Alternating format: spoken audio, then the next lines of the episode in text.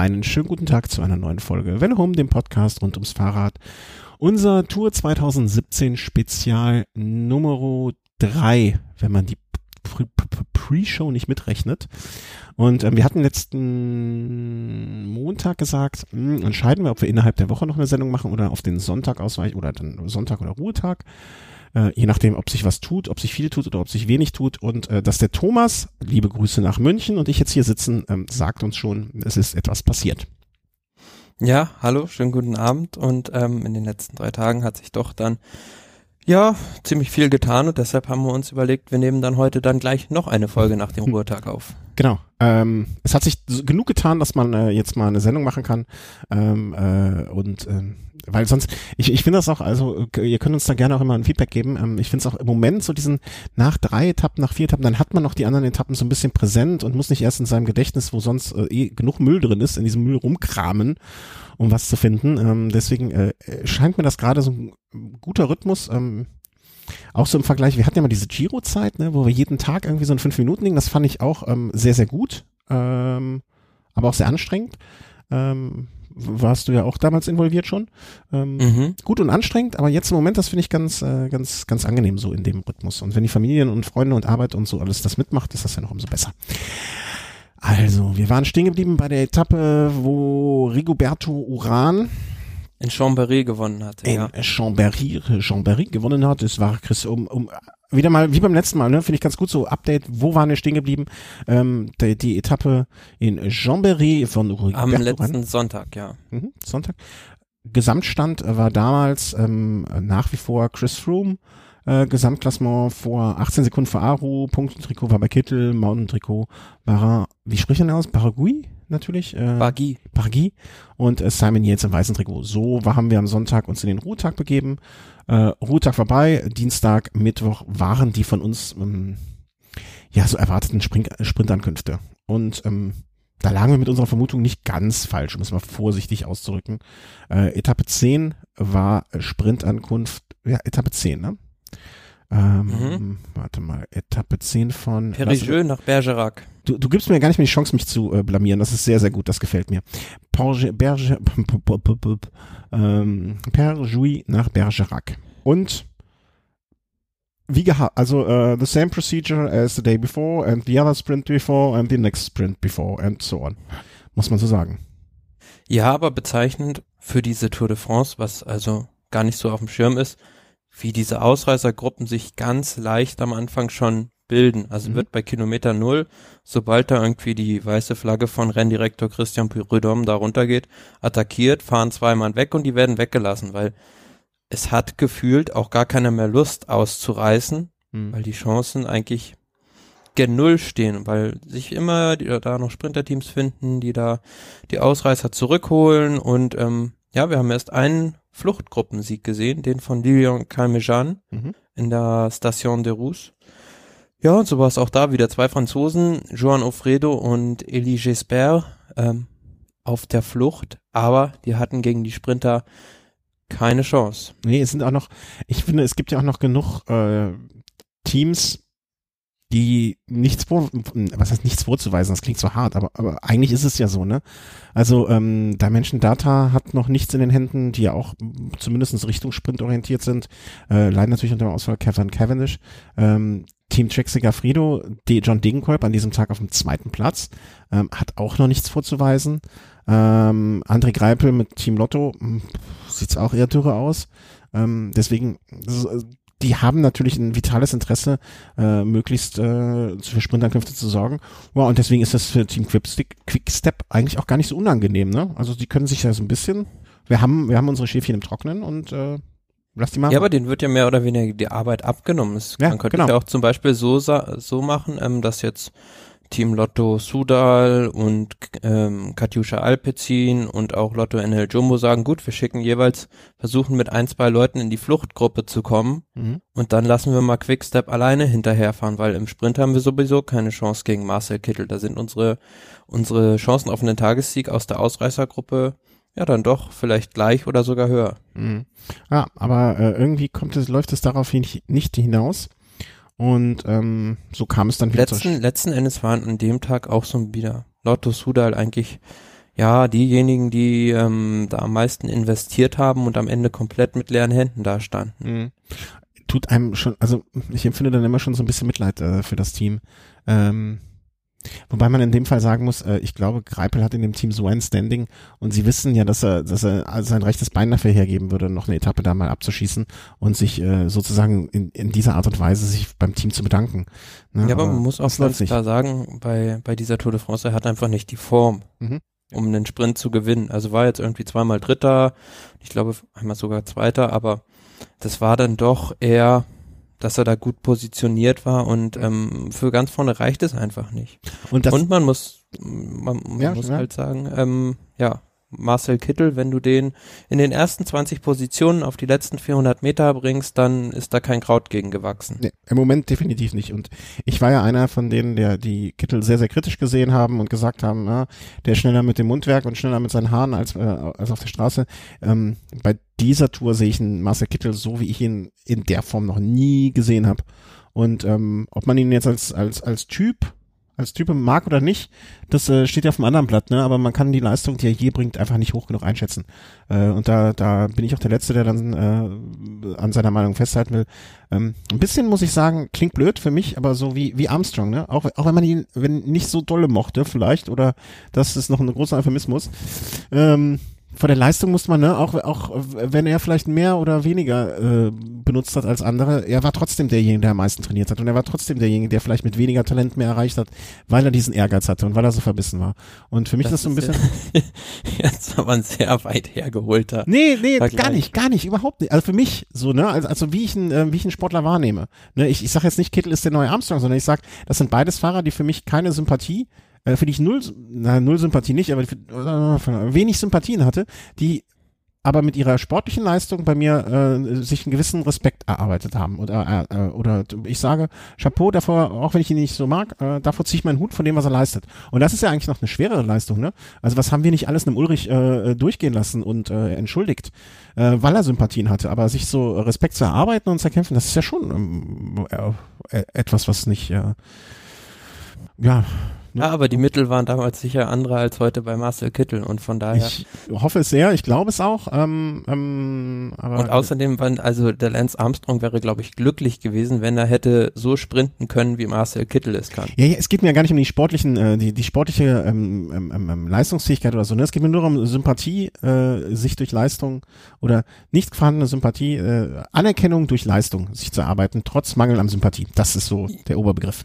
Ja gut, ähm, was man was man sagen muss, was die eigentliche Leistung von Marcel Kittel ist oder was erstaunlich ist, dass er sich im taktischen Bereich in diesem Jahr dort sehr weiterentwickelt hat. Also früher war es immer so, du hast gesagt, gut, wenn der keinen Zug von fünf bis sechs Fahrern vor sich hat, dann ist ein Marcel Kittel im Sprint verloren. Mhm. Aber das, was er jetzt macht, ist das genaue Gegenteil. Er hat auf den letzten 2000 Metern meistens noch Matte äh, Fabio Sabatini dabei, der ihn da in die ersten 20 Positionen bringt und dann sucht er sich seinen Weg von Hinterrad zu Hinterrad, was man in den letzten Jahren so überhaupt nicht gesehen hat. Mhm. Das ist eine neue Qualität, die Marcel Kittel in diesem Jahr dazu gewonnen hat und Absolut. das macht ihn noch ähm, von einem vielleicht sehr, sehr guten Sprinter zu einem absoluten Weltklasse-Sprinter, also dem besten in der Welt momentan. Mhm. Gen genau das meine ich auch, ne? Das, das ist Bestandteil des Ganzen. Also das ist etwas, wo ich sage, äh, da ziehe ich meinen Hut vor. Da hat er, ähm, hat er sich verbessert. Ne? Er, das, ähm, an dem Tag auch nochmal, äh, was wir schon mehrfach erwähnt haben, aber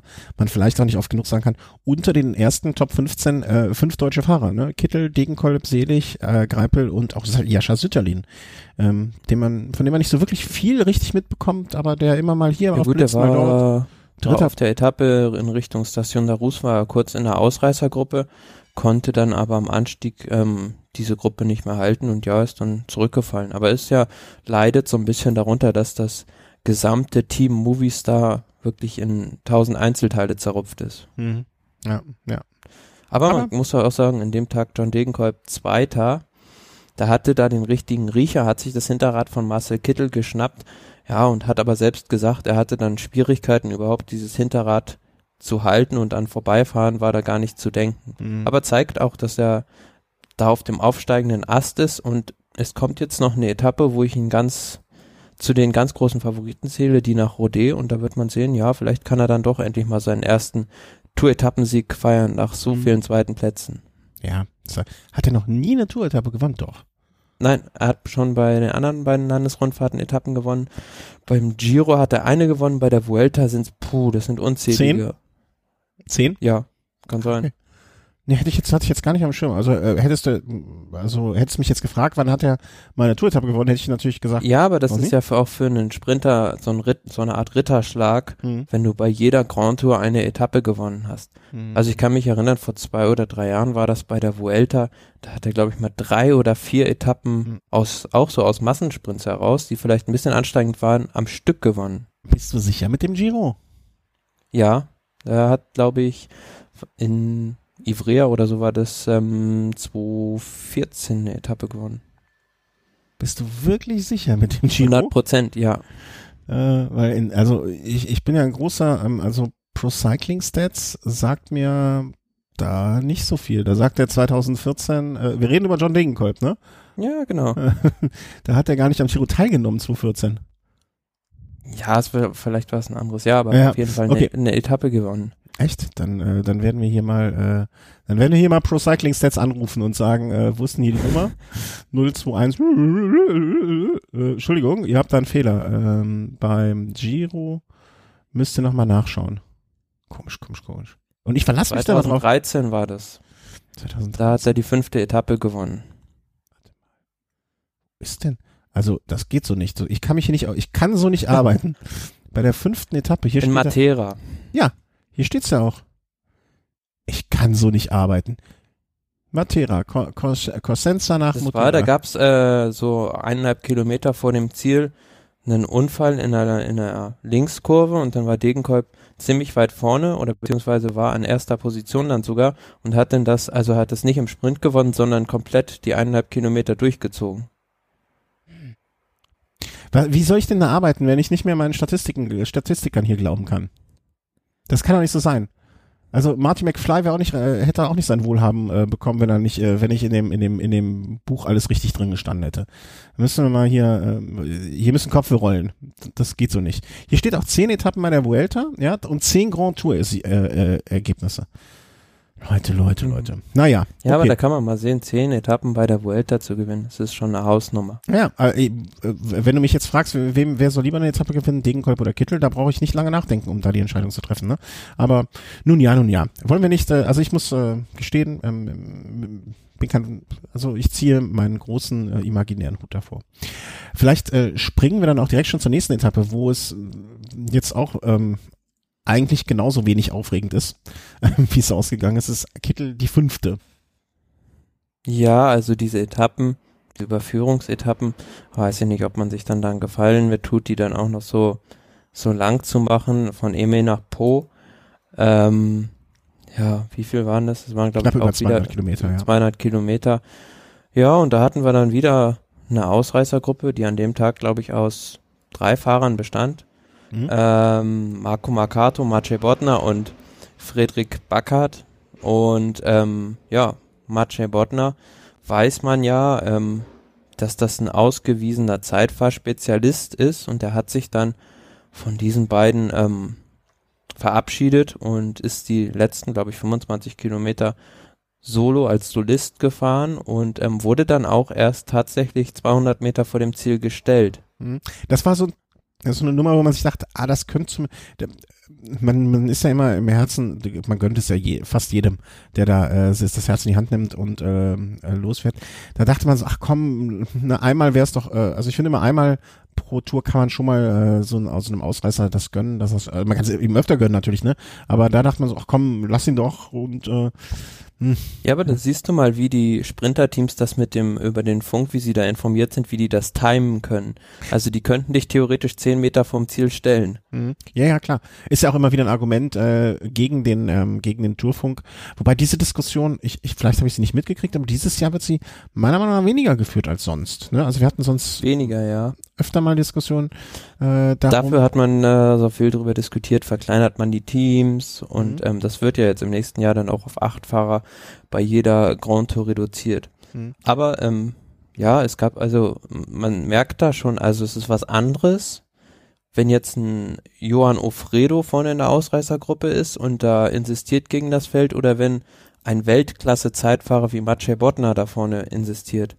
Was, Also ich, ich äh, kann mich gut daran erinnern, es gab bei der Vuelta mal eine Etappe, da war der Toni Martin irgendwie ausgerissen und der ist dann auch die letzten 30 oder 40 Kilometer solo gefahren Mhm. und konnte dann nur zurückgeholt werden, weil ähm, Fabian Cancellara höchstpersönlich da die letzten äh, zwei Kilometer von vorne gefahren ist. Wollte ich gerade sagen, das erinnere ich auch noch so, so der, ähm, so ein bisschen virtuelles Zeitfahren Cancellara gegen äh, Toni Martin war das, ne? Äh, wo, wo, wo man dann, ähm, wo sich die zwei duelliert haben sozusagen auf, äh, Also da, da gilt eigentlich diese Regel nicht mehr eine Minute pro zehn Kilometer auf einer Ausreißergruppe auf einer Flachetappe. Nee, definitiv nicht. Und es, es- ich find's ja immer lustig, wenn sich mal so ein paar gute Zeitfahrer zusammentun und einfach sagen so, heute reißen wir mal zu dritt aus. Das ist abends an der Genau. Bar, am Ruhentag an der Bar abends, ne? So äh, Toni Martin äh, mit äh, Kirienka, Kirienka. Bodnar Genau. und ja. Das hätte auf jeden Fall mal, also das wäre so ein Ding, wo man sich, also da, da würde man noch ein, das Jahr drüber sprechen, ne? Oder ein ganzes, ach, wer wer weiß wie viele Jahre. Erinnerst du dich damals noch, als äh, als Martin mit Cancellara, äh, also jetzt jetzt dafür zu spät, ne? Aber als äh, Martin mit Cancellara und vielleicht noch, wer ist noch so ein Tempofahrer, der so ein so ein, so ein Tom Bohnen noch, ne? Der ist zwar kein kein Zeitfahrer, aber auch so ein langer tempoharter Fahrer. Äh, wenn die mal ausgerissen wären, das wäre ein großer Spaß gewesen. Also einfach, wenn, weil sie es konnten, ne? Also weil es mal aus Spaß ja. Weil so eine Etappe wie heute, da, da müssen, also das ist ja auch für die Fahrer dann einfach nur so Dienst, ich glaube für viele Dienst der Vorschrift bis auf die letzten zehn Kilometer die Sprinterteams, ne? Ja, aber man merkt auch so, also selbst den Klassementsfahrern ist es dann teilweise auf diesen Etappen langweilig. Also die unterhalten sich dann und sind auch froh, wenn sie dann irgendwie das Ding rumkriegen und die Zeit irgendwie totschlagen können.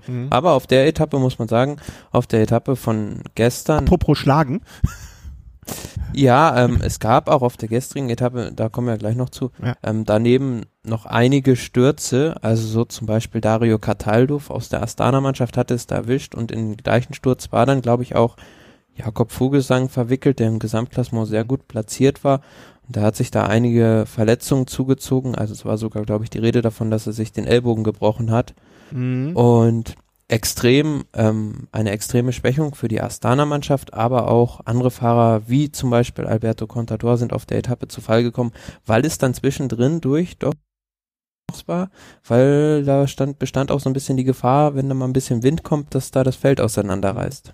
Ich habe es ja bei der Arbeit, da läuft bei uns ja ein, ein, ein, ein relativ großer Fernseher, wo man auch mal immer wieder vorbeigehen kann. Und da sah ich auch schon, ne, diese typischen Situationen von vorne, hat die Kamera aufs Feld gehalten und äh, so diese Windkanten, die man von vorne dann ja sehr, sehr schön erkennen kann. Und ähm, äh, da dachte ich auch so, hm, mal gucken, was da wird und wie es da wird. Ähm, Vogelsang hat, meine letzter Informationsstand war ein Haarriss im Ellenbogen, was so, Ellenbogen ist halt immer doof, weil du bewegst du halt ne, bei jeder Armbewegung mit. Ähm, war wohl auch ganz kurz, äh, stand zur Debatte, ob er heute überhaupt starten kann. Ähm, er ist gestartet, ne? also er ist äh, mit deutlich, äh, wie soll man sagen, mit, mit, mit deutlich, ähm, also heute als 23. reingekommen, was jetzt noch nicht so äh, extrem klingt, aber eine halbe Stunde Rückstand, das ist dann schon eine ordentliche Packung. Ja, aber du bist natürlich, also es ist ja nicht Äh, mehr das Quatsch, Gleiche, Quatsch, Quatsch, Quatsch, Quatsch, Quatsch, Quatsch, äh, Entschuldigung, ich habe Mist erzählt.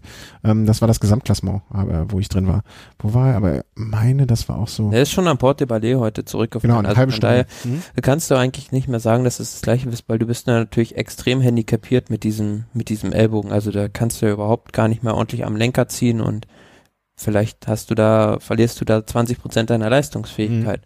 Ja, deswegen muss man eigentlich sagen, äh, Hut ab, dass es trotzdem äh, durchgezogen hat. Also muss man generell sagen, vor diesen gestürzten Fahrern kann man immer nur wieder den Hut ziehen, ja. Mhm. Also so sehr vielleicht ein Alberto Contador auch über seinen Zenit hinweg ist, aber der ist jetzt schon irgendwie vier oder fünfmal gestürzt. Ja, aber steigt nicht aus, sondern fährt einfach weiter. Mhm. Ja, hätte man. Äh, Frage ist, ich, ich stelle mir immer die Frage, wie vernünftig ist es dann noch? Ne? Also so ein Vogelsang, ähm, tut er sich einen großen Gefallen damit, dass er jetzt da weiterfährt? Oder wäre es nicht dann vielleicht äh, einfach mal so halt die Backen still? Ne, und ähm, ähm, und äh, Ja, aber gut, bei Vogelsang, mach muss, dich mal, m- mach dich mal bei wieder Vogelsang muss man, muss man sagen, ähm, er könnte jetzt, also auch wenn er aus dem Gesamtklassement ähm, rausgefallen ist, ist er vielleicht immer noch ähm, ein akzeptables Teammitglied, was jetzt noch gebraucht werden könnte in den nächsten Tagen. Im Gegensatz dazu, zum Beispiel in den ersten Tagen, ist mir immer wieder aufgefallen oder wurde immer wieder drüber berichtet, ein anderer Fahrer, Olivier Legac aus dem FDG-Team, der da die ganze Zeit, also die ersten Tage immer letzter im Gesamtklassement war und immer so ein bisschen davon bedroht war, aus dem Zeitlimit zu fallen, weil er einfach krank war, aber der scheint sich jetzt ganz gut da einigermaßen doch erholt zu haben und ähm, ja, da kann man auch sehen, dass es sich dann doch manchmal lohnt, weiterzufahren. Hm.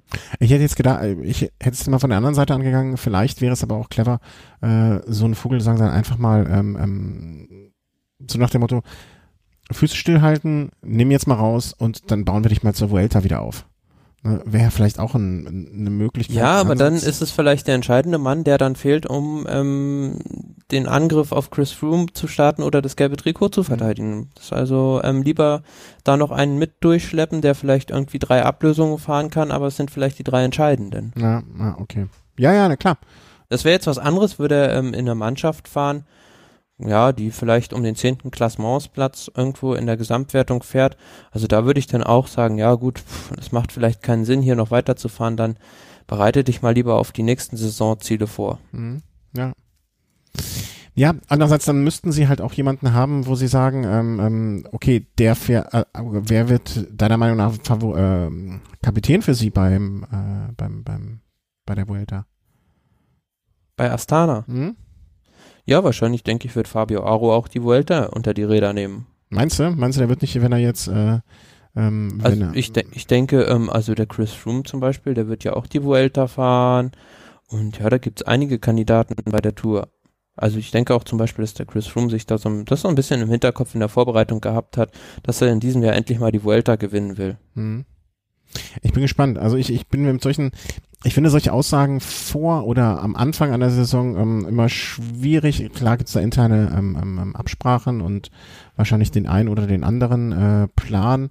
Aber ich denke mir mal, na, das kann nicht gut sein, sich schon vor der, ähm, vor dem Giro, äh, Quatsch, vor dem Giro, vor der Tour. Wir, wir hatten es drüber gesprochen, wie viel, wie es mit Quintana beim Giro. Ähm, wie, ja, wie sehr hat er die Tour schon im Hinterkopf? Und ich kann mir, an, also in, in dem Fall, wo die Tour ja das der größere Event ist als ähm, der, äh, der, der, der Giro, ist es vielleicht noch was anderes wie nach dem Motto, okay, ich gehe jetzt den, ähm, die, die, die Tour de France an und dann schaue ich mal, was ich mit der Vuelta noch mache. Ne? Weißt du, wie ich das meine? Also das ist ja, äh, die Priorität wird dann eine, eine unterschiedliche sein. Ja, aber Also, es ehr, äh, natürlich ähm, ehrt es ihn dann irgendwo, diesen Versuch zu wagen. Aber ja, ja, ja. gut, das ist dann vielleicht, ähm, wird man auch seine Schlüsse dann draus ziehen. Mhm. Man sehen. Aber zurück zu der Genau, Etappe. das also, wollte ich jetzt ähm, gerade sagen. Ähm, ja, es gab dann halt doch diesen Massensprint, also der Marcel Kittel, der war da wieder, ja, recht weit hinten in diesem Sprint und er musste dann um den ähm, viel besagten, gerade eingeholten Maciej Bottner, 200 Meter vom Ziel, musste er so einen Schlenker fahren und hatte dann Dylan Groenewegen am Hinterrad und ähm, der wird eigentlich von Tag zu Tag stärker, war auch in der ersten Woche da ein paar Mal zu Boden gegangen, unfreiwillig. Ja, aber war einfach nicht zu schlagen. Also der hat es einfach, hat es dann sogar schon so, so ein bisschen ausrollen lassen und so 50 Meter vom Ziel fast schon die Hand in die, Ho in die Höhe gerissen. Das Mhm. konnte er sich da erlauben. Ja, und Etappensieg Nummer 5. Ja. Und ähm, damit, also wir haben es ja gar nicht gesagt, den Tag davor hat er ähm, sich den alleinigen Rekord für die deutschen Etappensiege mit Mhm. 13 gesichert. Vorher hatte er den von Zabel, von Erik Zabel egalisiert mit 12. Ja, und ähm, ja, man kann sich da schon fragen, wo soll das noch hinführen bei dieser Tour de France? Ja, also wie viel? Also ich habe ich, ich hab's ja vorher gesagt, ja, ähm, du hast- 2000, 2014 sieben deutsche Etappensiege, aber verteilt auf ganz äh, viele verschiedene Fahrer. Ähm, vielleicht schafft es in diesem Jahr ein Fahrer alleine, dies zu egalisieren. Ja, ja, also du hast gesagt, mehr deutsche Tage, mehr deutsche Siege ähm, als jemals zuvor. Sagen wir mal, wenn selbst wenn es egalisiert wird, äh, dann ist es auch schon eine herausragende Leistung. Wenn jetzt die eine Etappe, wo du Degenkolb weit vorne siehst, gewinnt er, dann vielleicht noch der äh, Greipel gewinnt auf dem Champs-Élysées, Toni Martin Und das Toni Zeitfahren. Martin das ich sehe schon, äh, wir, wir sehen das gleich. Ne, dann, dann kann deine wirklich, äh, die ich zugegebenermaßen am Anfang für etwas sehr optimistisch gehalten hat, hatte, äh, Aussage, ähm, ja doch wahr werden, ne? Also klar, Ja, und Peter Sagan, fehl, Peter Sagan fehlt, muss man, äh, muss man, ähm, muss man dabei auch äh, irgendwie so in Betracht ziehen. Was man dazu als Bonus noch, also was halt jetzt äh, dafür als Bonus für Marcel Kittel noch abfällt, ist das grüne Trikot. Also da ähm, muss er sich jetzt eigentlich kaum punktemäßig noch Gedanken drum machen, weil er durch diese Etappensiege einfach ja im Verhältnis zu den Zwischensprints dann doch deutlich mehr an Punkten abgreifen kann als zum Beispiel Michael Matthews bei den Zwischensprints. Mhm. Und ja, er ist da einfach souverän souverän vorne. Es wird ihm kaum noch zu nehmen, sehen, zu nehmen sein, wenn er nicht aus dem, aus dem Zeitlimit fällt. Und man kann schon fast sagen, ähm, ja, The Green Machine. Ja, also äh, er liegt im Moment, äh, stand heute jetzt mit 352, 352 Punkten gegenüber Michael Matthews auf Platz 2 mit 222 Punkten und André Greipel mit 171. Also damit schon mehr als das Doppelte des Dritten und äh, zwei Drittel des, äh, also zwei, Matthews hat nur zwei Drittel der Punkte. Also ähm, da müsste da müsste schon viel passieren, wenn das noch irgendwie mal äh, wieder weggeht. Also das kann eigentlich nur durch Ausscheiden in welcher Form und welche, wie begründet auch immer passieren. Man kann ja natürlich auch jetzt noch die Frage stellen, wie wäre das, wenn jetzt noch, also wenn das komplette Weltklassefeld der Sprinter dabei war, mhm. wären. Also ähm, sein Teamkollege äh, Fernando Gaviria hat vier Etappen beim Giro gewonnen und ähm, das war jetzt zunächst mal von Kittel eine Ansage an Gaviria, ja. Aber auf der anderen Seite, ja gut, da müssen sie sich immer jetzt entscheiden, Quickstep, wen nehmen wir mit zur Tour. Und ja, Mark Cavendish, Peter Sagan und Arno Demar sind halt schon raus. Und was noch dazu kommt, mit Caleb Ewan fehlt noch ein weiterer Weltklasse-Sprinter, der die, der die Tour gar nicht in Angriff genommen hat. Mhm. Aber ich, ja, weiß ja nicht, ob das. Ähm also ich, ich würde jetzt nicht, also die, die Art und Weise, wie er gewinnt, ja, also so domin so wie soll man sagen, so dermaßen dominant gewinnt. Lässt mich jetzt nicht, also man, ne, das Argument, das gibt's ja öfter, ne? Also er ist der, er ist ja nur der Beste, der von, äh, der von denen, die gestartet ist. Man muss ja noch die anderen in Betracht ziehen, die nicht gestartet sind und so weiter. Aber so dominant, wie er die jetzt ähm, alle aus den Schuhen fährt, vielleicht hätte er mit einem äh, Cavendish und mit einem äh, Sagan nicht fünf Etappen-Siege, sondern nur zwei, drei, vier Ne? Also äh, das, das halte ich ja durchaus für realistisch, ne? für ein Szenario, was nachvollziehbar wäre. Aber selbst dann muss man sagen, dann ist er einfach wesentlich reifer, besser als in den Jahren davor. Ähm, jetzt vielleicht die ersten zwei Jahre sogar außen vor gelassen, aber die Jahre davor auch. Ne? Also ist er best, definitiv der beste Kittel, den wir je gesehen haben, mit großem Abstand. Auf jeden Fall und trotzdem denke ich, dass er im nächsten Jahr, ähm, dass für ihn kein Platz mehr bei Quickstep sein wird.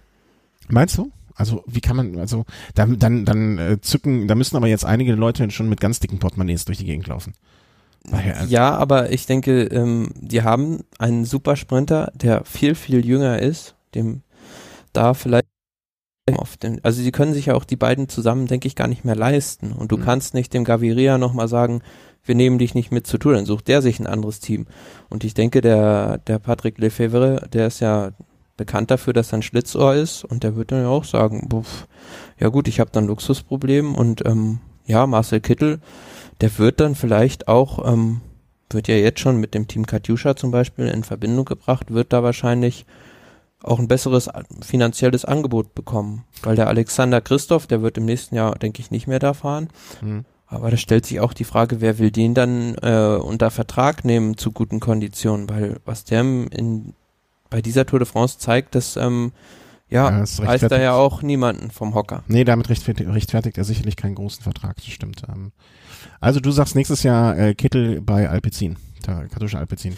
Vielleicht nicht zwingend bei dem Team, aber ich denke nicht mehr bei, bei Quickstep Floors. Wobei ja noch nicht mal feststeht zu 100 Prozent, ob es das Team im nächsten Jahr noch geben mhm, wird. Mhm, ja. Ich habe es notiert, ne? misst Thomas an euren seinen Aussagen. Äh, Kittel mit Zabel und Martin bei Alpecin. Alles klar, haben wir es notiert. Kommen wir zum großen Donnerstag. Äh, ja, wir wollten noch über, über diese eine Szene. Ah, ja, ja, ja, ja, gut, dass, das, gut, dass du sagst. Ähm, wird mit zweierlei Maß, zweierlei Maß gemessen, äh, wenn es darum geht, der eine verprügelt den anderen, um es mal sehr, ein bisschen sehr, wie soll man sagen, ähm, ähm, ähm, flapsig und äh, provokativ zu sagen. Ähm, wie sieht's aus? Ja gut, also ähm, Nasser Boani, da hat sich da also so einen kleinen Faustkampf mit Jack Bauer geleistet und ähm, ja. Und niemand äh, macht Spaß. Der dann doch ähm, recht einseitig war, sage ich mal jetzt. Aber der Jack Bauer hat hinterher auch gesagt, er hat in der Szene eigentlich, also in dem Moment gar nichts davon gemerkt, weil er einfach so fokussiert darauf war, ähm, seinem Kapitän da zu helfen und hat das Ganze so ein bisschen gestern beim belgischen Sender Sportza da runtergespielt. Aber man kann sich schon fragen, dass also der Nasser Boani hat dann ähm, eine Minute Zeitstrafe bekommen, was eigentlich also der größte Unsinn überhaupt ist. Ja. Den, interessiert- den tangiert das ja überhaupt gar nicht, ob er jetzt äh, zwei Stunden 50 Rückstand hat oder zwei Stunden 51 im Gesamtklassement Mhm. und irgendwie, glaube ich, 200 Schweizer Franken Strafe. Und wenn man dann auf der anderen Seite sieht, ähm, Peter Sagan ist für ein Accidental, also für, für eigentlich einen unabsichtlichen Unfall aus der Tour de France ausgeschlossen worden. Da stellt sich dann schon die Frage, ob da immer mit dem gleichen Maß gemessen wird. Absolut. Also äh, genau das war es, was ich auch gedacht habe. Also ähm, da muss man einfach mal die Verhältnismäßigkeiten äh, so in Betracht ziehen. Also ich, äh, wir, wir verlinken die die Stelle nochmal, weil es einfach auch so, also man weiß auch gar nicht, was den Buhani da manchmal reitet. Ne? Also was ist da los mit dem? Man muss sich doch auch als als erwachsener Mann, sage ich mal, der weiß, dass überall äh, ähm, äh, irgendwie die Kameras sind und man ist unter ständiger Beobachtung, da muss man sich doch auch mal vergegenwärtigen, dass das einfach extrem dämlich ist. Ja, Ja, also, aber man muss ja auch sagen, also ich will den da jetzt gar nicht so in Schutz nehmen, den Nasser Buani. Aber er ist ja schon ein armes Kerlchen, weil jetzt bei jeder Kleinigkeit, die er irgendwie macht, ähm, weil er halt in der Vergangenheit durch solche Aktionen schon öfter aufgefallen ist, wird natürlich gleich ähm, da besonders hart auf den Sack eingeschlagen. hm. Und es gab dann sogar noch später, es ist sehr schön in dem äh, Ausschnitt, den ich jetzt hier äh, verlinken werde, äh, er hat dann im weiteren Verlauf des Rennens auch nochmal, äh, ich weiß nicht, was er gegen Quickstep hat, ähm, ich glaube gegen, ähm, sag mal schnell, äh, Fabian Sabatini, äh, ist er Mhm. ihm in, ins Rad sozusagen fast reingefahren. Äh, Guckt euch mal an, ähm, wie gesagt, der Link äh, ist jetzt in den äh, Shownotes. Ähm, also ähm, ich mag ja Leute, ähm, ähm, ich kann es ja nachvollziehen, dass manchmal die Pferde mit einem durchgehen und äh, Emotionen und so weiter. Aber Ja, aber vergessen wir nicht, Nasser Buani im letzten Jahr konnte er nicht an der Tour de France teilnehmen, weil er sich bei den französischen Meisterschaften eine Woche vor dem Start eine Schlägerei im Hotel geliefert hat. eben, Also, also, das ist halt nicht gerade förderlich, ähm, dass man dann in solchen Situationen milde davonkommt. Nee, äh, über, im Leben nicht, ne? Also und dafür ist er noch milde dagegen äh, davongekommen. Und ich sag mal so, wenn er wenn der Tour de France einen Buhani ausschließt aufgrund so einer so einer ähm, von solchen Ereignissen, ja, mein Gott, ne, da kriegt jetzt kein Hahn groß nach. Also da wird in Frankreich jetzt vielleicht noch kurz äh, was gesagt, aber dann ist auch gut. Und ähm, ein, äh, wenn ein Sagan ausgeschlossen wird, das ist halt ein, ein, ein ja, ein, ein herber, ein herber Verlust und und und äh, eine Riesenshow hat man Also sich ich- selber genommen. Also es kommt bei mir schon so ein bisschen das ähm, Gefühl auf, dass es da so einen kleinen Heimbonus gibt für die Franzosen, weil wir kommen nachher auch noch zu einer Szene, über die wir diskutieren werden, wo auch wieder ein Franzose, so wie es jetzt steht, ungeschoren davon kam. Mhm. Ja, sollen wir einfach mal weitermachen? Genau. Also, ähm, ich muss mal ganz kurz hier was nachschauen. So, ähm, muss mal gerade hier. Ne? Also, kommen wir zur heutigen Etappe. Ähm, es war eigentlich äh, von uns so ein bisschen auch schon gesagt, ja, also an dem Tag könnte es, äh, hattest du nicht sogar gesagt, eine Ausreißer-Etappe wird es vielleicht? Ja, War in gewisser Hinsicht so, aber dann auch wieder nicht, ne? um es vorsichtig zu sagen. Also eigentlich kam es, ähm, äh, ich sag's vorher schon zu meiner Entschuldigung, ich konnte es nur äh, im Nachhinein am Ticker verfolgen. Äh, die Bewegbilder hast du gesehen, aber äh, im Ergebnis kommst du aufs Gleiche hinaus, zumindestens, wo du etwas plastischer ist, äh, wahrscheinlich erzählen kannst. Beschreib mal den Tag, so wie du ihn wahrgenommen hast. Also es ging, äh, angerichtet war im Sinne von, ähm, es war eine Etappe, ähm, die im Grunde genommen auf äh, einen Kategorieberg ähm, ähm, mit sich brachte und insgesamt zweimal erste Kategorie, zweimal zweite Kategorie und vierte Kategorie. Es war so ein bisschen aufgelobt, es fing langsam äh, an wellig zu werden. Äh, erster kleiner Berg, dann erste Kategorie, dann Hauskategorie schon, lange Abfahrt und dann wieder zwei relativ kurz hintereinander kommende Anstiege mit einem sehr steilen Ende, um das Profil der heutigen Etappe mal kurz zusammenzufassen. Ja gut, also wieder sehr, sehr animierter Beginn und ähm, Kampf um, um die Gruppe, weil man halt auf der Etappe weißt du als ähm, potenzieller Barodeur natürlich genau, da sind meine Chancen viel höher als auf einer Flachetappe irgendwie das Ding abzuschießen. Ja, und was halt ganz erstaunlich war, der Marcel Kittel hat da ähm, Manndeckung betrieben mit Michael Matthews, der sich da in die Fluchtgruppe absetzen wollte und das dann auch geschafft hat. Ja, und dann waren sie beide dabei und ähm, wo es dann halt erst spannend wurde, war so am Porte Balès, an dem Or-Kategorieberg. Da Mhm. gab es dann auch, ähm, glaube ich, Alberto Contador hatte da mal attackiert, kam dann aber nicht richtig weg und das Team Sky hat eigentlich im Prinzip den ganzen Tag ja das gemacht, was man von ihnen erwartet. Sie sind da allen nachgefahren, haben das Ganze zusammengehalten soweit. Und was für mich erstaunlich war, ich habe mir vorher gedacht, wenn du die Beine hast, um die Tour de France zu gewinnen, musst du am Porte Balès attackieren. Mhm. Aber es hat sich niemand, aber auch niemand der anderen ähm, Favoriten aus der Deckung gewagt. Ich weiß nicht, ob es deshalb war, weil das Team Sky so übermächtig erschien oder ähm, ob die halt einfach auch schon auf der letzten Rille fuhren. Aber ich glaube, ähm, da hat man heute vielleicht etwas verschenkt mhm. da an diesem Berg, weil der Col de Peresurt zum Schluss, da weiß man, dass es unten rein ist, das ist halt einfach so ein ja, Rollerberg. Das Ding ist nicht steil genug, um da wirklich große Differenzen zu erzielen. Und Sky hat und das auch, halt und auch ähm, ein, sehr gleichmäßiger Berg. Ne? Es gibt ja Fahrer, die kommen mit so so ähm, Rhythmuswechseln und so weiter nicht gut zurecht, aber das ist ein sehr schön gleichmäßiger Berg. Ne? Einfach Gang finden, Tritt finden und äh, hochrollen. Genau, es war halt ähm, am Fuße des Perisort war glaube ich noch ähm, Stephen Cummings war da noch vorne. Mhm. Und ähm, ja, der ist dann aber auch im Perisort selbst ist er halt relativ schnell eingebrochen, sage ich mal, und ähm, wurde eingeholt. Aber vor, vor dem Perisot unten am Fuß, am Ende der Abfahrt, gab es dann noch so eine so einen kritischen Moment für das Team Sky, sage ich jetzt mal. Da ist ähm, Kwiatkowski war, glaube ich, der erste Fahrer und dann Mikkel Nieve hinterher. Die haben sich versteuert in der, in der Linkskurve und der Kwiatkowski ist da so zwischen zwei Wohnmobilen durchgefahren. Also es sah also, also richtig akrobatisch aus und Chris Froome ist dadurch auch von der Straße abgekommen, beziehungsweise hat diese Kurve einfach auch gerade ausgenommen mit Fabio Aro zusammen noch. Beiden ist da aber nichts passiert, sind auch gar nicht zu Fall gekommen und konnten das dann noch so halbwegs neben der Straße aussteuern. Und ähm, in der Favoritengruppe, ja gut, da hat man dann wieder gewartet und hat mhm. nicht attackiert. Beide konnten wieder aufschließen. Ja, das und ist, Ampere. Das ist, das ist, warum ich mal mit dem Wohnmobil zur Tour will, weißt du, ne? Da hätte ich den äh, Froome und Aro direkt beide vom Rad Rad ins Wohnmobil und ja, aber das, die Mitte. Wir hätten zwei schöne Räder. aber das Problem war ja, da saßen ja auch direkt Menschen noch vor diesen Wohnmobilen und die waren ja dann in dieser Situation natürlich Kaufen. völlig perplex, dass der, dass der Kwiatkowski da plötzlich, also da war wirklich nur so eine Lücke von einem Meter Breite oder so, wo der da durchgesprungen ist.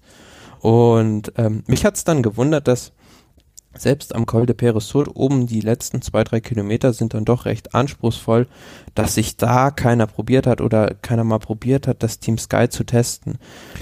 Das habe ich äh, in dem, was ich, als ich, äh, wie gesagt, ne, am Ticker hinterher nachgelesen habe, ähm, habe ich mich auch gewundert, weil es kam, ähm, es, es, es war zumindest ähm, nirgends die Rede von irgendwelchen Attacken oder. Ja gut, was man, was man sehen konnte, ähm, also dass man, dass man diese Chance ungenutzt, ungenutzt hat, äh, weil hätte man, äh, klar, wenn man hinterher ist man immer schlauer, ne? aber man hätte vielleicht äh, schon da Froome aus den Schuhen fahren können und einen deutlich größeren ich Vorsprung. Glaube, ich glaube nicht. Also ich glaube nicht, dass man da hätte einen deutlichen Vorsprung hätte rausholen können. Man hätte vielleicht einen kleinen Abstand rausfahren können, aber der wäre dann wahrscheinlich auf dem am Fu in der, zu Beginn der letzten Steigung oder in der Abfahrt vom Team Sky noch wieder zugefahren wurden, weil die waren einfach so stark, also Kwiatkowski, der ist da ja noch den, den halben Peresort hochgefahren und dann mhm. waren noch Nieve und Landa da, die das Ganze sozusagen für Sky zum Ende gebracht haben.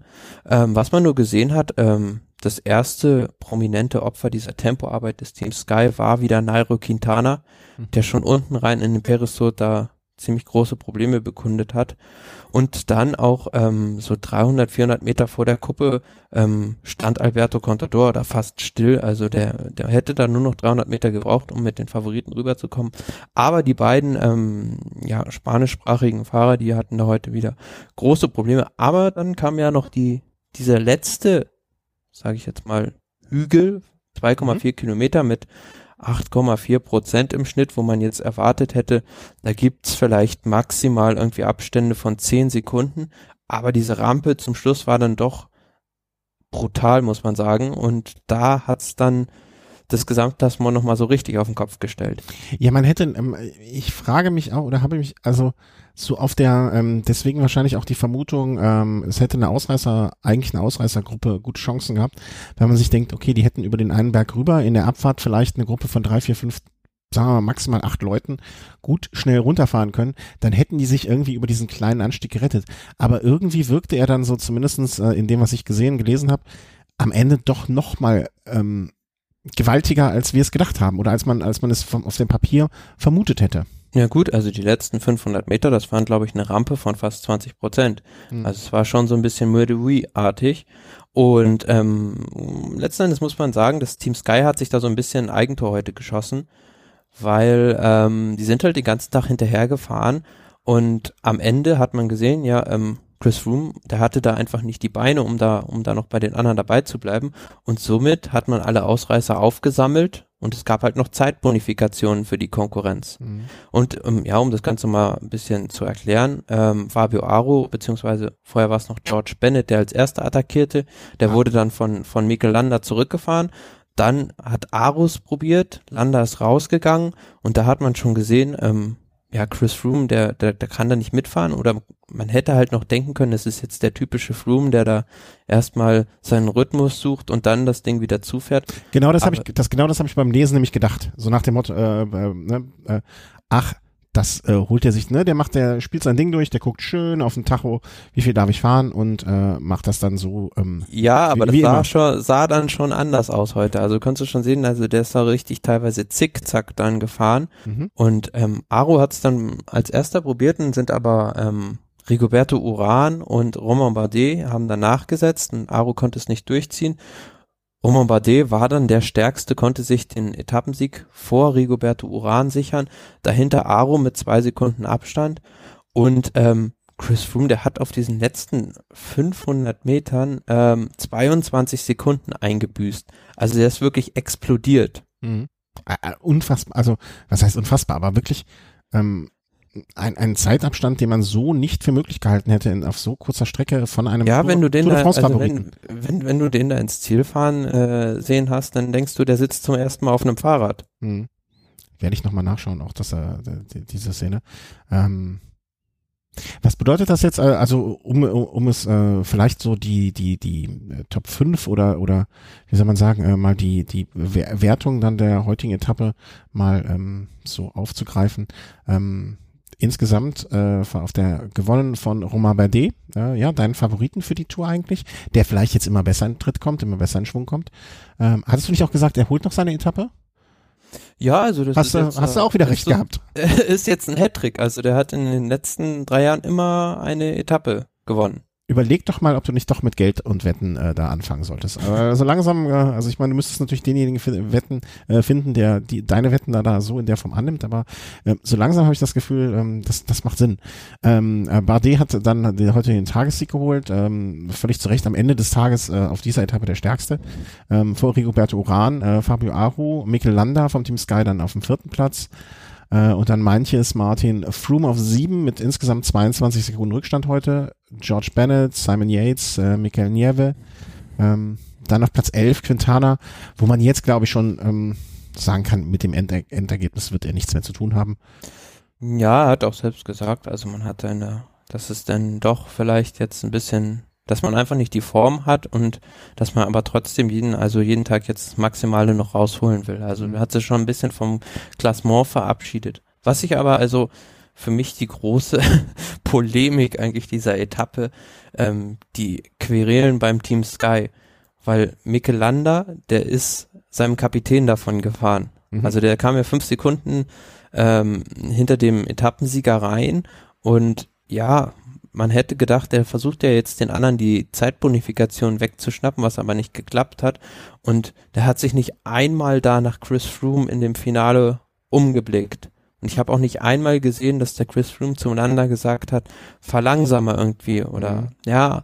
Und ähm, da gibt's halt, also es gibt jetzt auch schon so ein Video, wo halt der Lander vor dem Teambus steht und da von dem Nicola Portal richtig angeschnauzt wird. Mhm, okay hat Landa in der Situation einfach nur gesehen, dass er die Chance hat, das Ding zu gewinnen und deswegen äh, da sozusagen auf, auf, auf Durchzug geschalten?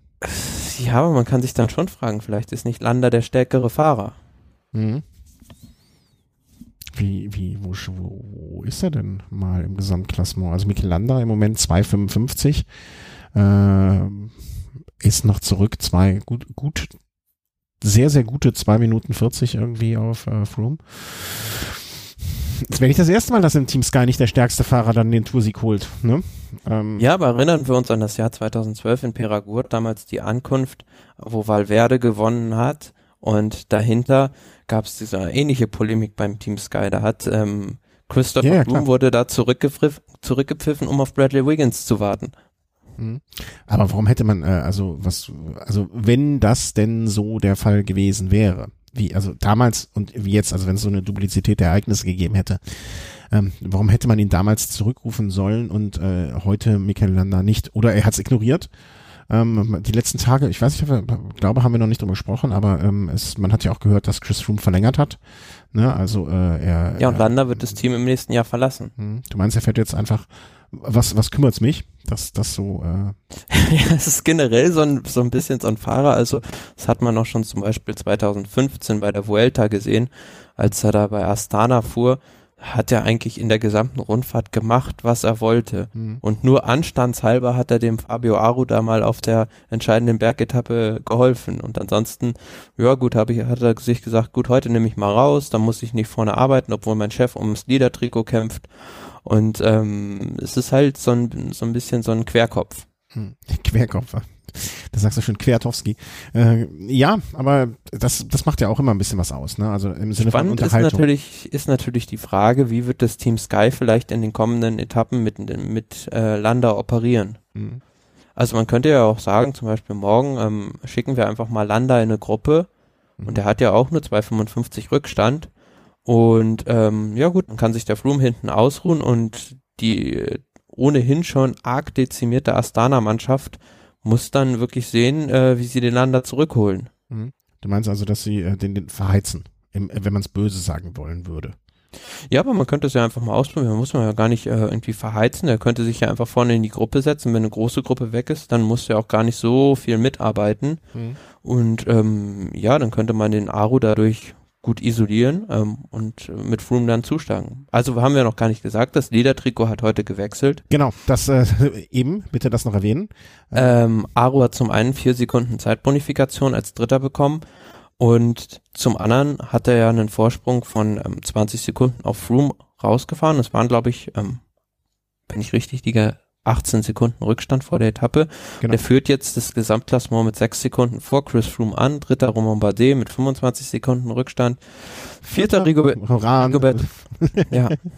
Wobei, ähm, am Ende der Etappe sah es ja eigentlich noch anders aus. Ähm, es war so, dass Rigoberto Uran und äh, ein anderer Fahrer war es noch, 20 Sekunden Zeitstrafe, Zeitstrafe. bekommen haben, weil sie äh, nach der 20 Kilometer Marke vor dem Ziel noch Verpflegung angenommen haben. Es war ein Cannondale-Fahrer noch, der auch, wo, wo noch gesagt wurde, ähm, Uran und Bennett. Genau, ja, die beiden waren George Bennett.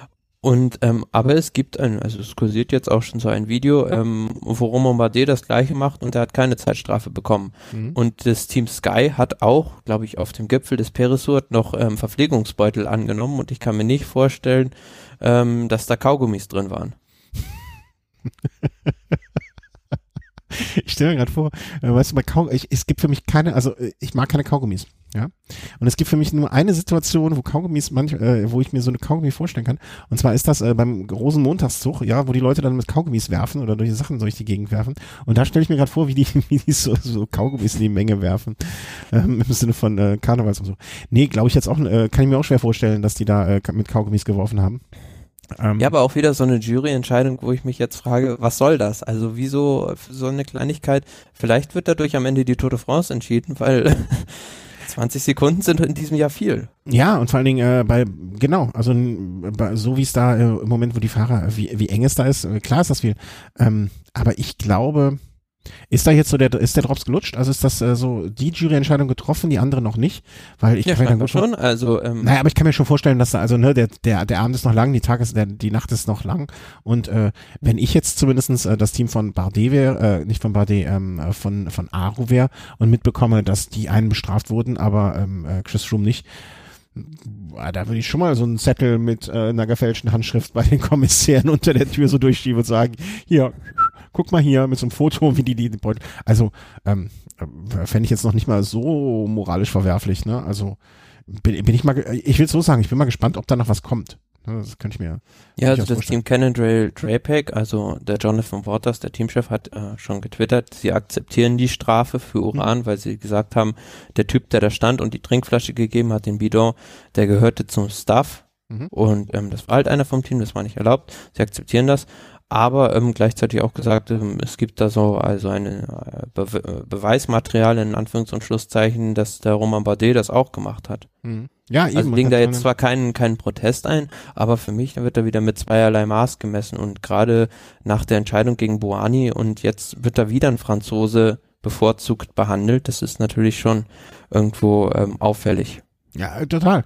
Ähm, also und da müssen sie vielleicht auch mal sich, also es ist, man macht sich als Jury halt auch ein bisschen unglaubwürdig, finde ich, in dem Punkt, ne? Wenn, also so, wenn das so offensichtlich mit zweierlei Maß gemessen wird oder so offensichtlich man, äh, wie hieß das schöne Album damals äh, von Fetzbrot, wenn man auf einem Auge blöd ist, ne? Also, ähm, ja. das, das darf halt nicht sein und man macht, man macht dann ja jede Entscheidung, die man trifft, äh, in gewisser Hinsicht unglaubwürdig und deswegen, sollen sich selber den Gefallen tun und da zumindestens ähm, nicht ganz so offensichtlich die Landsleute bevorzugen. Also das, äh, da hat ja keiner was von. Ja, aber die entscheidende Frage ist ja jetzt, jetzt mal abgesehen davon, was passiert jetzt mit Chris Froome oder beziehungsweise was ist heute mit ihm passiert? Weil er hat selbst zugegeben, er hatte die Beine einfach nicht zum Schluss. Mhm. Und für mich war, also das sah ja für mich absolut spektakulär aus, wie der da auf den letzten Metern explodiert ist. Mhm. Noch, muss man sagen, ist er voll im Soll, weil er hat dieses Zeitfahren ins Velodrom in Marseille in der Hinterhand, wo er von den Leuten, die da vorne sind, der stärkste ist und auch, denke ich, eine Minute gut fahren kann. Ist zwar nicht so lang, aber da wird er vielleicht auf den, fast alle, nehmen wir jetzt mal Rigoberto Uran aus, der da so ein bisschen ein Dark Horse ist oder in der Vergangenheit besser gesagt schon bewiesen hat, dass er ein richtig klasse Zeitfahrer sein kann. Ähm, den nehmen wir mal aus, aber auf die anderen kann er so gut eine Minute gut fahren. Aber stellt sich jetzt natürlich die Frage, haben die anderen da jetzt vielleicht Lunte gerochen und ähm, versuchen da das Team Sky auseinanderzuschrauben. Mhm. Ja, ja, klar. Also, ne, man, äh, man, man, die Möglichkeiten, die sich geben, äh, ne, also anders, wenn man jetzt erstmal gesehen hat, oh, da, der, der, äh, der, der, das, das angeschossene Tier, ne, also der, ähm, sind aber auch die gefährlichsten andererseits wiederum, ne, also es, es also ich bin auch, ähm, wie gesagt, im Kollegenkreis habe ich auch Leute, die die Tour sehr gut verfolgen und auch wer, wirklich Ahnung haben von dem, äh, worüber äh, da gesprochen wird. Und ich bin am Tisch vorbeigegangen und habe dem Kollegen nur so gezeigt, als ich gegangen bin heute äh, am frühen Abend, so ich so hier, Uran führt und da, da ging, wurden die Augen groß. Ne? Obwohl ich auch, äh, muss ich auch sagen, ich habe heute auf Uran wieder getippt, ne? dass also Uran heute gewinnt. Ähm, ja, war ja ganz knapp. Ja, dummer, äh, dummer. Also eigentlich mag ich ihn ja nicht mehr, ne, seit dem Angriff, aber auch da bin ich jetzt äh, so im Moment, also eigentlich habe ich mich nicht, vor, vor einer Woche hätte ich mich noch gefreut. Nach letzten Sonntag freue ich mich nicht mehr. Aber andererseits, ich freue mich natürlich, dass die Tour dadurch äh, wieder an, an Spannung, deutlich an Spannung gewinnt. Und ähm, also ich kannst du dich an eine Tour erinnern, wir hatten das ja schon mal die Tage. Also jeden Tag ist irgendetwas Besonderes. Sei es Kittel mit dem vierten und fünften Sieg, jetzt die Geschichte heute, wo man eigentlich gedacht hat, vielleicht Ausreißer und es sich dann sowas ergibt. Also, ja, aber das Faszinierende ist ja, die, die Etappen sind fast immer 150, 180 Kilometer langweilig und dann auf den letzten Kilometern passiert es immer ja, erst. Ja, ja. Und dann könnte man es eigentlich auch, ähm, wie schon so oft bei uns gesagt, einfach mal die ersten 130 weglassen. Ja, aber ähm, für mich, äh, also ich denke nicht, dass da jetzt das Team Sky, vielleicht sind die jetzt auch ganz froh, dass das gelbe Trikot mal los sind und dann nicht mehr die Last des Rennens tragen müssen, aber ich glaube nicht, dass die jetzt auf Biegen und Brechen versuchen werden, das Ding da jetzt zurückzuholen, weil die wissen ja genau gut, wir haben da das Zeitfahren und der Flumi wird das dann, wird das dann schon zurückholen. Mhm. Andererseits würdest du dich, wenn du Teamchef wärst, darauf verlassen und jetzt nicht Chancen nutzen? ja klar, aber ich, ich, geben? Ich würde halt ähm, jetzt auf den Bergetappen, die jetzt noch verbleiben, würde ich sehen, dass ich da immer meine Mannschaft vorne an den entscheidenden Anstiegen einspanne und dann ähm, ja regelmäßiges Tempo fahre und Ausscheidungsfahren veranstalte und gucke halt einfach, wer eine Schwäche hat und dann würde ich Gas geben. Mhm. Aber ich würde jetzt nicht bewusst da eine Attacke setzen. Nee, also also dass das Team Sky irgendetwas sehr sehr Verrücktes macht, ich glaube da äh, Dafür, dafür sind sie zu. Äh, dafür sind sie ja bekannt. dafür sind sie zu angelsächsisch. Ja, zu konservativ, zu zu vorsichtig, zu ähm, im positiven Sinne ähm, beharrend auf dem, was ihnen aber auch in den letzten Jahren ja den Erfolg gegeben hat. Das muss man ja auch so rum sagen. Ne? Ja, aber gerade so vor dem Hintergrund, vor der Etappe von morgen ist das natürlich jetzt eine spannende Ausgangssituation, weil die anderen kann ich mir vorstellen, die werden morgen Feuerwerken, weil die gesehen haben, der Froome hatte da mal eine schlechte Phase und bislang war es ja immer so, bei seinen bislang drei Tour de France Siegen ist der Froome in, in der ersten und zweiten Woche richtig stark geworden, aber er hat in der dritten Woche nie zusetzen können. Mhm. Und ähm, da bin ich jetzt mal gespannt, ob das in diesem Jahr anders sein wird. Aber weißt du, was den Unterschied macht zu den vergangenen Jahren oder, oder was, was die Situation morgen zu einer deutlich anderes, äh, äh, anderes macht? Hm.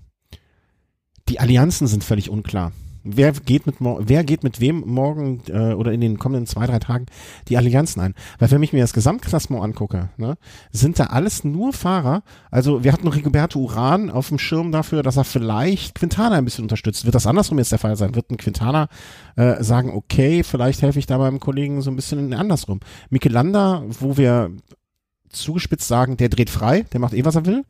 Ähm, äh, Simon Yates würde ich jetzt mal so, ne, der, ich glaube, der ist, ist, ist uns relativ eindeutig, wird auf das, das weiße Trikot Verteidigung fahren und äh, sich aus den anderen Sachen äh, raushalten weitgehend. Daniel Martin 1,41 Abstand, ne, der denkt sich vielleicht, okay. Wobei man sagen muss, also der Daniel Martin ohne diesen Sturz von Richie Port mhm. würde der jetzt äh, in Schlagdistanz zum gelben Trikot immer noch sein. Ja, ja. Also der hatte diese Zeiten. Dann hätten wir aber auch noch einen Port irgendwo dazwischen am Rumtouren. Ne? Genau, das wäre ja noch spannender gewesen. Aber ja. man muss sagen, ähm, der einzige neben Chris Froome von diesen, sage ich jetzt mal, Top Ten, mhm. der, der eine, der eine ähm, ja, kompetitive Mannschaft, also eine wettbewerbsfähige Mannschaft hat, ist Romain Bardet. Mhm. Also ein Fabio Aro, der fährt da mit einer Rumpftruppe, mit einem halb ähm, invaliden Jakob Fugesang als stärksten Helfer noch rum. Ähm, Rigoberto Uran, der hat da also auch kaum Unterstützung. Daniel Martin, das ist das halbe Team auf Kittel ausgerichtet. Orica, die sind jetzt auch nicht so mit super Bergfahrern besetzt. Und die Movistar-Mannschaft, da brauchen wir eigentlich gar nicht drüber sprechen. Mhm.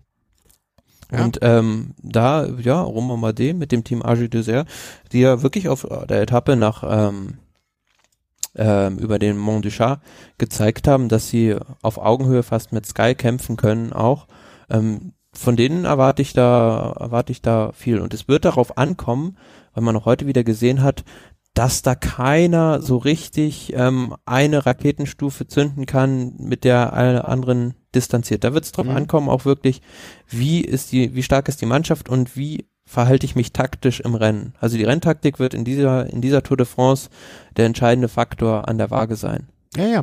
Und, und wie gesagt, ich finde es sehr, sehr spannend, gerade vom, ich will nicht sagen taktischen Hintergrund, aber welche, die, dieses typische, welche Allianzen werden geschmiedet, ne? Wer mit wem? Oder wird das jetzt alles äh, Kraut und Rüben und alle gegen alle? Ja, also. Ja, aber ich kann mir gut vorstellen. Fangen, spielen alle, fangen alle. Zum Beispiel, ähm, und Nairo Quintana, die werden, denke ich, morgen verrückt spielen ein bisschen und mhm. ähm, da von Anfang an auf Angriff fahren. Und die werden natürlich da, wenn auch vielleicht unbeabsichtigt, aber dann vielleicht das Rennen des einen oder anderen Favoriten fördern. Mhm. Ja, also es, es wird sehr, sehr spannend, äh, glaube ich. Ich glaube, die gerade, ähm, vielleicht machen wir das jetzt äh, direkt mal, gehen wir über äh, so ein bisschen ähm, auf Vorausschau auf die nächsten Tage. Wäre, glaube ich, der richtige Punkt, äh, richtige Zeitpunkt dafür. Ähm, äh, heute war Etappe Nummer 12. Morgen, äh, Mathematik war ich mittelmäßig, aber 13 kriege ich noch hin. Morgen also auch wieder, ähm, ja, ist das äh, Pyrenäen, ne? Also, ja, kann man anderes sagen. Pyrenäen, es geht zur Sache. Du siehst ja auf dem Papier, die Etappe ist 101 Kilometer nur lang.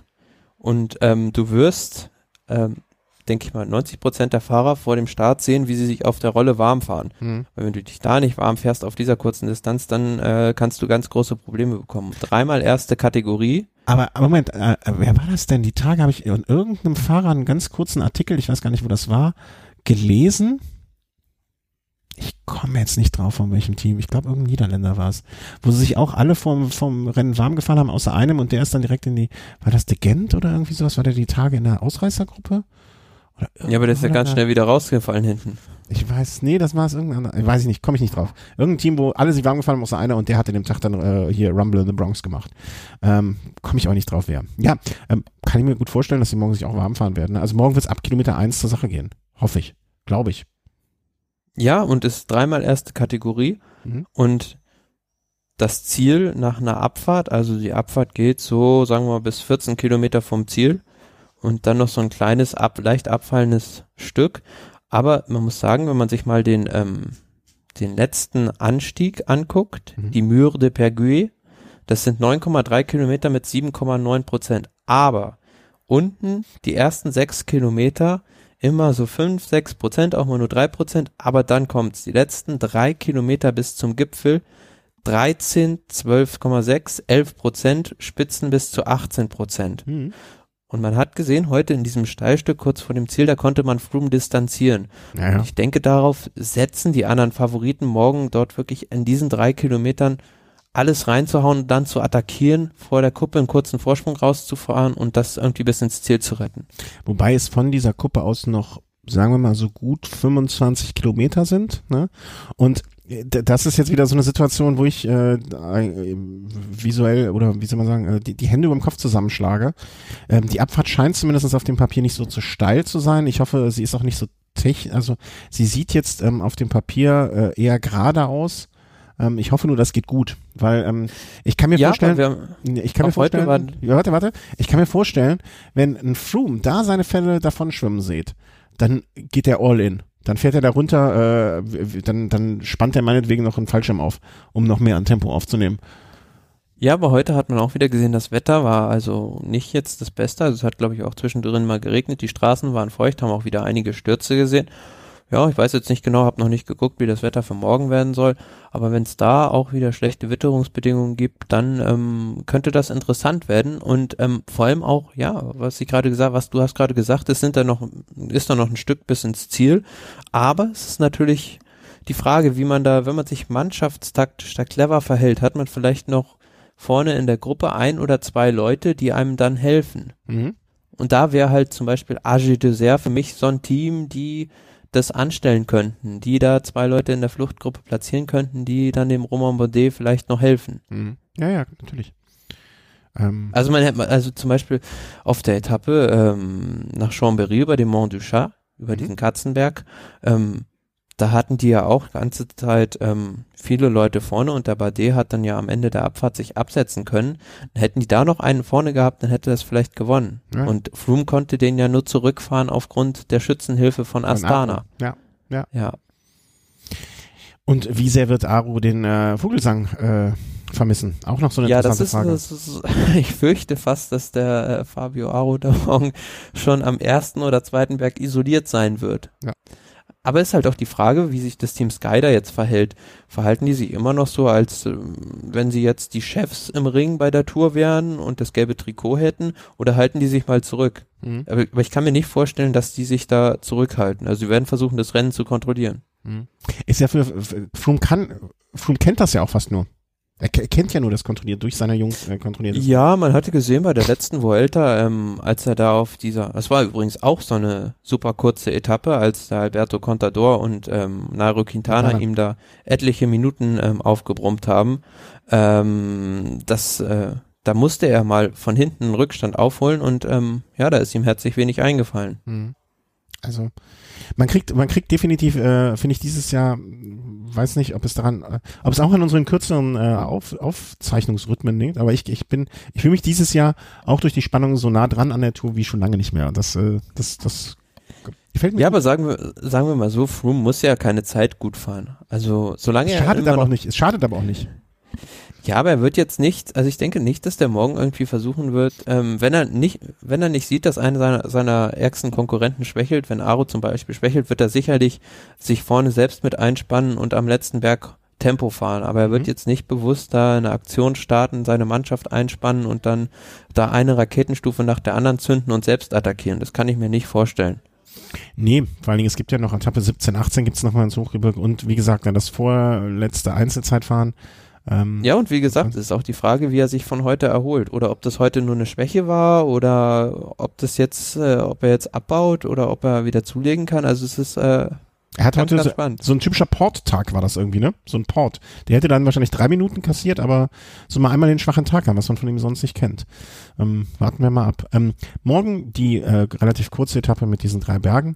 Äh, aber du, ja? du weißt ja, was morgen auch für ein Tag ist. Äh, ah, nee, hatte ich jetzt nicht auf dem Schirm. Aber jetzt weiß ich 14. Juli. Französischer Nationalfeiertag. Bardet wird also morgen attackieren bis, bis zum Und du, du kannst zu 99 Prozent davon ausgehen, dass Thomas Böckler in der Ausreißergruppe ist. dass, dass jeder Franzose morgen ähm, einfach mit 150 Prozent fahren wird. Also die werden auf Teufel komm raus alle attackieren. Also alle Franzosen, die es im Feld gibt. Mhm.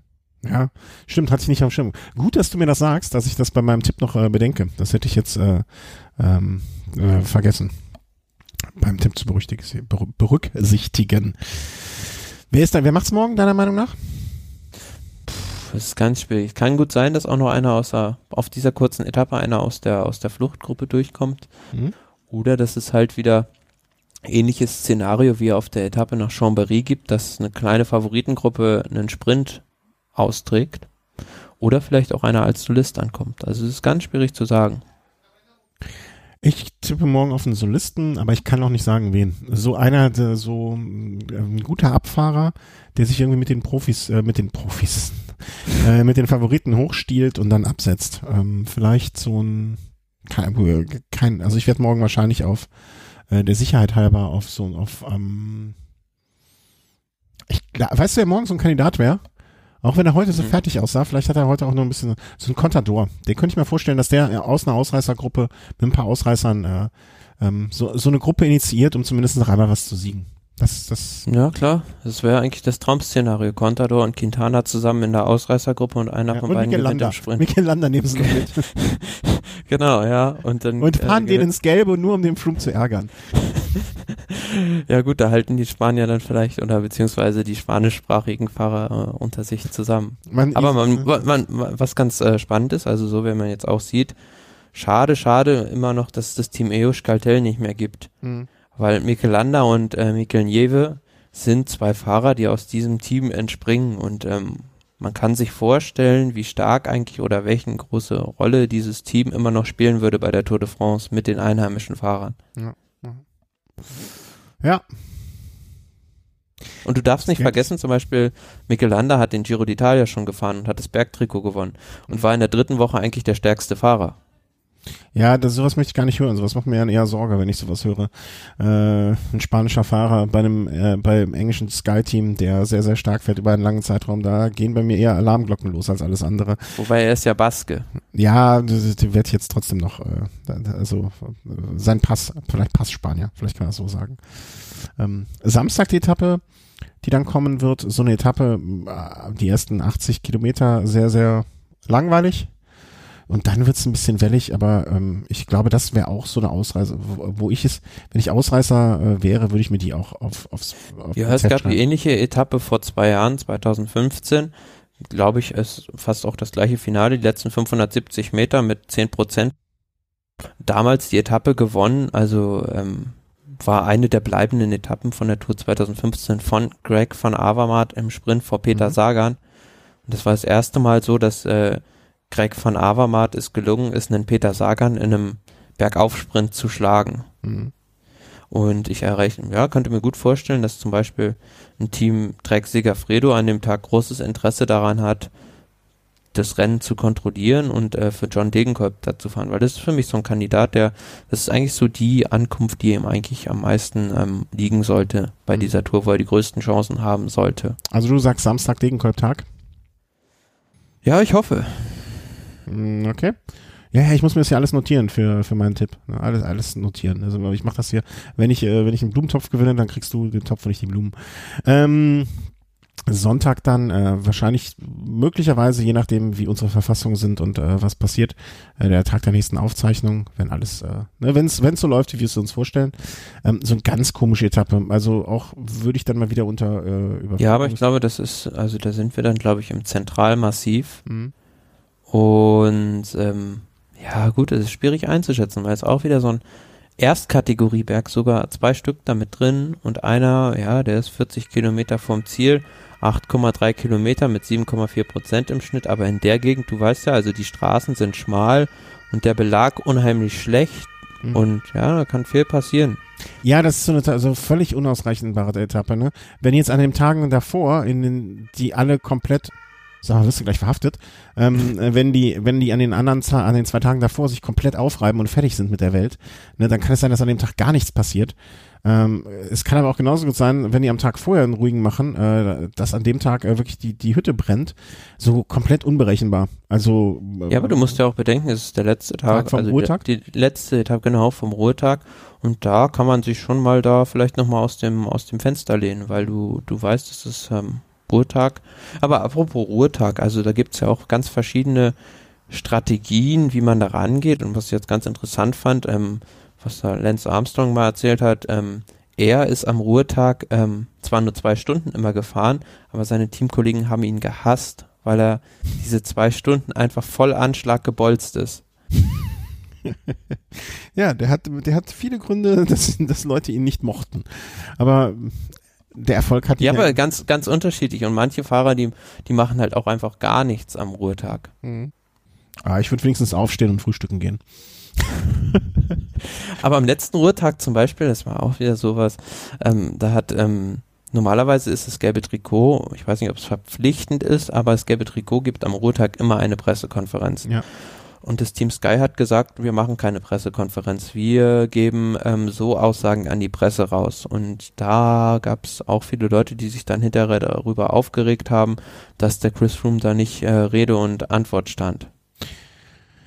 Ja, aber dann ich kann die Aufregung nachvollziehen, ne? also Presse und Tradition und so weiter. Andererseits ähm, ich weiß doch, heutzutage wird so viel gemacht und so viel dem Erfolg ähm, untergeordnet.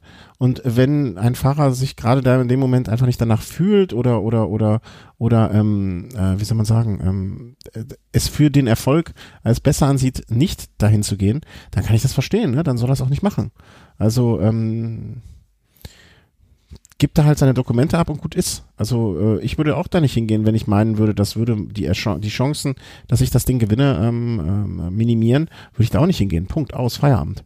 Also da, da, da jetzt meine Sympathien dem Team gegenüber mal Unfall genommen, ähm, da, das würde ich auch machen. Also ich, ich kann mich noch an viele Jahre erinnern, äh, ne, also wo, wo der, der einem Jahr saß er ja fast weinend da, weil ihm so die vielen Vorwürfe gemacht wurden.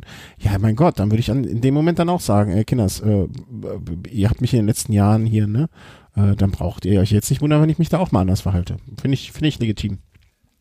Also äh, würde ich ihm, ihm nicht zum Vorwurf machen. Aber was ich äh, ähm, finde halt, äh, also oder was sich für mich jetzt so ein bisschen rauskristallisiert, dass wir dieses Jahr echt eine sehr spannende Tour haben und ähm, dass ich mich freue. Also ich bin, man ist so, so sehr gespannt darauf, was in den kommenden Tagen passiert.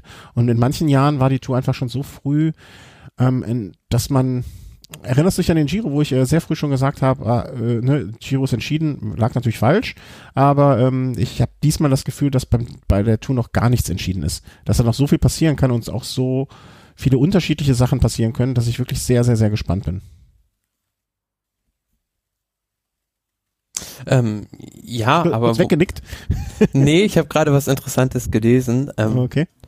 Und zwar hat der, ähm, äh, ähm, der Teamchef, Teamchef von Cannondale also geschrieben, dass ähm, die Verantwortlichen von der UCI noch nicht auf, auf seine ähm, Anfragen da bezüglich dieser Zeitstrafe reagiert haben. Mhm. Ja. Kann er ja nochmal, also vielleicht sollte er das nicht per Twitter machen, sondern irgendwie einen, einen, Protest einreichen. Vielleicht ist das erfolgreicher. Ja, aber man hat ja gesehen, beim Team Bora, es hat auch nichts gebracht. Nee. Aber gut, sei es drum. Also für mich ist immer noch so, ähm, dass der, dass der Chris Froome da eindeutig der Mann ist, den es da zu schlagen gilt.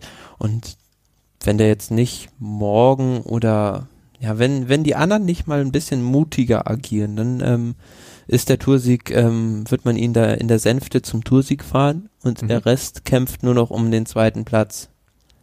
Das, äh, warte mal, kannst du das nochmal wiederholen, dass ich das kurz notiere? Ist man nicht mutiger, fährt man in der Sänfte zum zweiten Platz. Ist das so zusammengedampft etwas? Nee, man fährt nicht in der Sänfte zum zweiten Platz, sondern Chris Froome wird in der Sänfte zum Toursieg gefahren. Ist man nicht mutiger, fährt man in der Sänfte.